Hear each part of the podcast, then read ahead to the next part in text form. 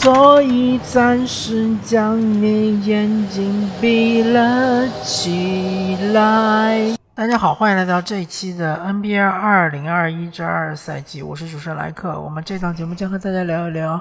本赛季 NBA 发生的一些有趣的事情，以及我个人对于最近一段时间 NBA 的一些看法。然后我们这一期节目呢，首先从呃联盟第一的太阳开始聊起吧。因为克里斯保罗是在这个全明星赛之前对火箭那场比赛，呃，受的伤应该是大拇指这个韧带撕裂，呃，可能要休战四到六周。虽然全明星赛是上场了，但只是象征性的打了两分钟就下来了。那么，呃，全明星赛全明星周末之后呢，太阳是。打了两场比赛啊，其中一场是对活塞，是在第四节通过自己的一波呃进攻拿下了比赛。第二场是对这个呃同样是非常强劲的西部劲敌呃这个犹他爵士，然后就是之前我看到好像是半场都是领先将近十分，嗯，一直到第四节。开始被犹他爵士逐渐的占了上风，然后就，呃，输给了犹他爵士。那么从这两场比赛，我个人做出一个判断，就是太阳现在的水准来说，只要没有新的伤病，他们打一些呃联盟中下游球队，应该问题不是很大。但是，一旦遇到了嗯比较强的对手，像是呃西部前六。呃，包括东部前六这样的水准的球队的话，我感觉他们想赢是非常困难。呃，主要就是因为布克他在场的话，球队还是有比较强的，呃，就是整体实力的，然后也是能够维持一个比较好的攻防水准。但是布克下场了之后，嗯，就是相对来说就，特别是尤其是进攻端的话，会比较差一点。那么。这就导致了布克在场上的时间会比较长。那他不是一个呃以体能著称的球员，所以当他打到第四节，尤其是后半段的时候，确实由于体能的下降，就专注力会下降，然后投篮准心也会下降。那这应该是不可避免的。所以太阳队接下来呃对一些强队的话，可能会输的比较多一点。嗯，那么。接下来是呃聊一支比较神奇的球队，那就是丹佛掘金。丹佛掘金这支球队其实是在赛季初的时候是呃失去了他的应该说是约基奇身边最强的帮手是小麦克波特，呃因为是背伤嘛，然后是做了手术，然后呃但是有一个好消息，之前。据据说就是大家都判断说是赛季报销，但是现在有好消息说可能会三月份复出啊，那这对于掘金来说确实是一个非常好的消息。那么同时，由于上个赛季受了大伤，所以贾马尔穆雷到现在为止还没有复出，所以掘金队等于是缺少了他们这个工资单上呃工资最高的两个球员以及。从整体水平来说，也是最高的两个球员，一个是贾曼·穆雷，一个是迈克尔小迈克尔·波特。在这种情况下，掘金队还是能够呃处于西部第六的这样的位置，而且其实他们和西部第五的独行侠是战绩完全相同。呃，而且我个人判断，我觉得他们以现在势头来说是有机会超越独行侠的，因为西部第五和西部第六其实差距还蛮大的。西部第六的话，意味着就有可能是去碰这个。以现在来看的话，西部第三是当然是灰熊，呃，西部第五的话就是碰这个犹他爵士。但是我其实呃一直觉得犹他爵士现在人员比较齐整，当然灰熊人员也比较齐整，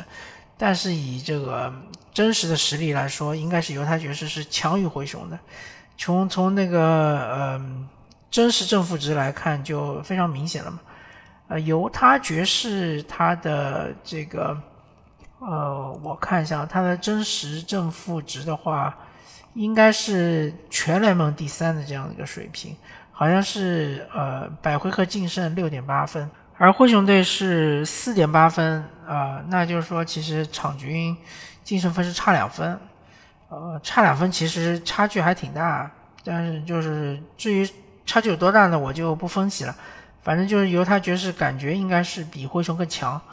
呃所以说我个人觉得犹他爵士很有可能是进入第三，就是超越灰熊这个排名成为第三，那么。呃，当然就是掘金其实不怕犹他爵士嘛，因为，呃，啊，为什么不怕呢？我在后面再讲吧。反正就是说，掘金其实还是希望能够是，或者掘金和那个独行侠这两支球队的任何一支球队，还是说。呃，选择的话还是希望遇到这个灰熊，因为毕竟灰熊，首先他球队比较年轻，然后呃，他们的核心贾莫兰特也是一个还处于新秀合同的这样一个球员，嗯，包括他们的三 J 对吧？呃，也是只是新秀合同最后一年，所以这支球队很明显在季后赛肯定会起伏比较大啊。然后其实呃，独行侠是完克灰熊队的。呃，因为我之前看过一场比赛，独行侠打灰熊，那时候灰熊好像是十连胜还是十一连胜，遇到独行侠就完全没有办法。呃，独行侠的防守其实对灰熊的限制还是比较明显。呃，这就不得不说到这个赛季独行侠的主教练基德，他对独行侠的这个防守的改造还是非常成功的。呃，同时像这个呃东契奇他这样的锋线球员。灰熊其实并没有很好的球员能够呃限制他，嗯，比如说像德隆呃迪隆布鲁克斯，但迪隆布鲁克斯最近是伤了，啊，但他后面应该会复出。迪隆或者是贝恩这两个球员，身高好像是跟东契奇是有一定的差距。那么凯安德森当然是可以，但是呃如果面对挡拆的话，其实还是比较难处理的，呃。那么，当然就是掘金的话，也肯定也是，呃，会选灰熊，因为灰熊的内线亚当斯，呃，首先他防不了约老师，第二就是亚当斯本身，他的场均上场时间也不会很多，因为灰熊更喜欢使用小个阵容。那小个阵容的话，面对这个约基奇的话，绝对就是等于是送分题啊，呃，然后就说一说。啊，掘金队的约基奇确实在球队缺少两个，嗯，可以说是最强球员。呃，应该说，呃，小麦克波特是顶薪续约了嘛，就等于是缺少了两个顶薪球员的情况下，还能够保持这么好的战绩，绝对是约老师一个人撑着整个球队往前走。那么，约老师是整个联盟最不怕戈贝尔的球员，因为之前，嗯，我记得没错的话。是有一年季后赛是掘金面对爵士，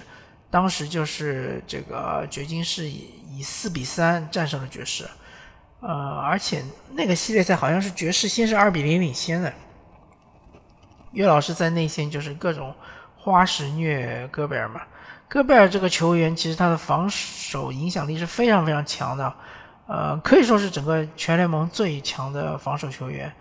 呃，如果。说谨慎一点的话，说之一吧，对吧？说之一应该没问题。那么，大多数的球队的任何一个王牌进攻球员，呃，就是比如说突破到内线，突破到爵士内线，面对戈贝尔的时候，一般会选择避其锋芒，比如说选择一个跳投啊，呃，一般是不太会顶着他上的。但是约老师他就是不一般，他的各种就是。我我感觉他的那中锋的脚步，真和那个奥拉朱旺其实是不分伯仲的。他这种呃内线的梦幻脚步，包括他的这种体体型比较强壮，可以顶开戈贝尔，包括他小勾手啊，全全部都是克戈贝尔的。所以戈贝尔可以说呃面对掘金的话，他的防守威力就就大打折扣啊。而且岳老师还有一手呃三分，虽然他这个赛季三分不太准，好像是不到百分之三十五的命中率，但是也架不住他万一就是这场投顺了，对吧？戈贝尔也不出来，根本没人能抑制他。所以呢，就是个呃，爵士和这个灰熊其实感觉都有都是打不过掘金的，但是相对来说肯定还是灰熊好打一点。呃，那么还是要吹一吹这个约基奇约老师。呃，约老师真的可以说是这个赛季还是 MVP，呃，这种还是一个 MVP 的候选人。甚至我觉得，如果真的把 MVP，呃，颁给岳老师的话，也是实至名归啊。呃，当然就是说，对于掘金的战绩，应该还是有一定的要求。如果掘金战绩能够再提升一些，啊，比如说能够达到，比如说西部前三，那这岳老师确实是这个 MVP，应该是囊中之物。啊当然，现在还是比较困难的啊，还是比较困难。掘金现在是七连胜，一波七连胜，势头正盛。啊，不知道穆雷和这个小波特啥时候复出。反正，呃，掘金这个比赛我也看了几场。一旦就岳老师下去之后，坎帕索来控场嘛，加上小里弗斯，加上沃尔巴顿之类的，啊，这批球员就是他们在场上，呃，攻防两端其实都是比较吃亏的。啊，约基奇他现在最厉害的一点就是，原来我们觉得约基奇他本来就是进进攻万花筒嘛，进攻端是呃完全盘活整个球队，但他防守是有很大的局限性。呃，尤其是我之前因为是火箭球迷嘛，我看詹姆斯哈登打，呃，掘金打约基奇，看了好多好多比赛，呃，往往就是说，呃，有时候比如说约基奇和那个另外一个防守队员去包夹哈登，哈登把球一传出来，马上就变空位。那如果约老师是换防哈登，那就更惨，就会被哈登无限单打，而且单打之后，甚至还可能会赔上犯规。但这个赛季约约基奇啊，感觉脚脚步啊比原来快很多。他很多情况下，嗯，比如说打勇士的时候，库里面对库里的挡拆，或者是呃打灰熊的时候面对莫兰特的挡拆，啊，他都会就是使用大延误，然后马上回位这种方式。而且我感觉整个掘金队的轮转也比原来快很多。再加上他们确实是。呃，来了这个阿隆戈登之后，对于他们的防守其实提升是非常大的。阿隆戈登就是体型非常好，然后呃脚步也非常快，啊，当然就是阿隆戈登也不是说是一个呃类似于像是这个呃本西蒙斯这样的全能防守球员，那也没有那么强，但是至少比起呃这个约基奇以前搭档的四号位来说，阿隆戈登还是呃一个明显的提升。所以就是说，现在我看掘金队的比赛，呃，约基奇已经不再是一个非常大的短板。尤其是我看了好几场比赛，最后都是最后时刻约基奇的盖帽封盖，然后终结比赛。包括有一场对森林狼，我记得爱德华兹最后一个上篮被约基奇盖了。还有一场比赛好像也是对勇士吧，对勇士的比赛也是最后有谁上篮被约基奇盖了。约基奇。毕竟他是个七尺中锋啊，七尺大个中锋，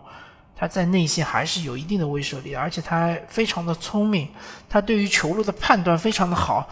而且他的臂展也其实也很长，所以他不需要跳啊。当然你说比弹跳约基奇肯定是不行的，对吧？甚至我觉得约老师的弹跳应该比起戈贝尔都要差很多，但是他的判断非常好，他知道你什么时候出手，从哪个角度出手。啊，然后你的球什么时候暴露？所以他，我感觉他这个赛季的盖帽水平比原来高很多。而且约基奇真的是非常聪明的一个球员，他作为一个内线护框者，他的这个呃犯规其实控制的非常好。除了上个赛季，我记得当时打太阳的时候，他有一场比赛是。达到就是犯规五次嘛，而且上来很快就两次犯规，就这种比赛其实现在看到的已经很少很少了。他很会保护自己嘛，然后这个呃又有护框，而且又又是进攻方面影响力爆炸，呃，然后又是这个呃个人得分能力又很强，对吧？其实约基奇如果愿意的话，他其实可真的可以在某一场比赛拿到个四五十分，没什么问题。呃，同时还能够带动队友，对吧？正负值又非常的高。其实这样的球员不是 MVP 的话，谁是 MVP 呢？对吧？当然，这个赛季跟他最大竞争者就是恩比德嘛。呃，恩比德比起约基奇来说，其实呃，一方面来说他的进攻也不比约基奇差，但是呢，他带动队友的能力肯定比约基奇比起来是差很多。但是恩比德就是造犯规能力非常的强，呃，场均可以罚将近十次吧，呃呃十次左右的罚球。那么约约基奇没有那么多，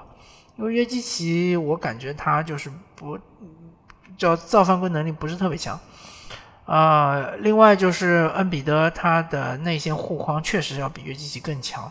呃，他有一点就是，呃，有一点跟戈贝尔有点像的，但是，呃，他的移动没有戈贝尔那么快。同时呢，他的护框水准可能比起戈贝尔还是略微差了那么一点点，但不差的不多。比如说戈贝尔是一百，那么这个。呃，大帝恩比德的话，应该叫应该是差不多九十左右。那么约基奇应该也就差不多八十左右。呃，所以约基奇的护框绝对不差的。如果这个赛季大家看一看比赛的话，就会感受到，原来可能约基奇的护框只有六十。或者甚至只有五十，因为他脚步太慢嘛，你往往就是被对手甩在身后，然后根本来不及护框。但这个赛季确实他，呃，护框能力、内线防守确实是强了很多，好吧？感谢大家收听这一期的 NBA 二零二一至二赛季，我是主持人莱克，我们下期再见，拜拜。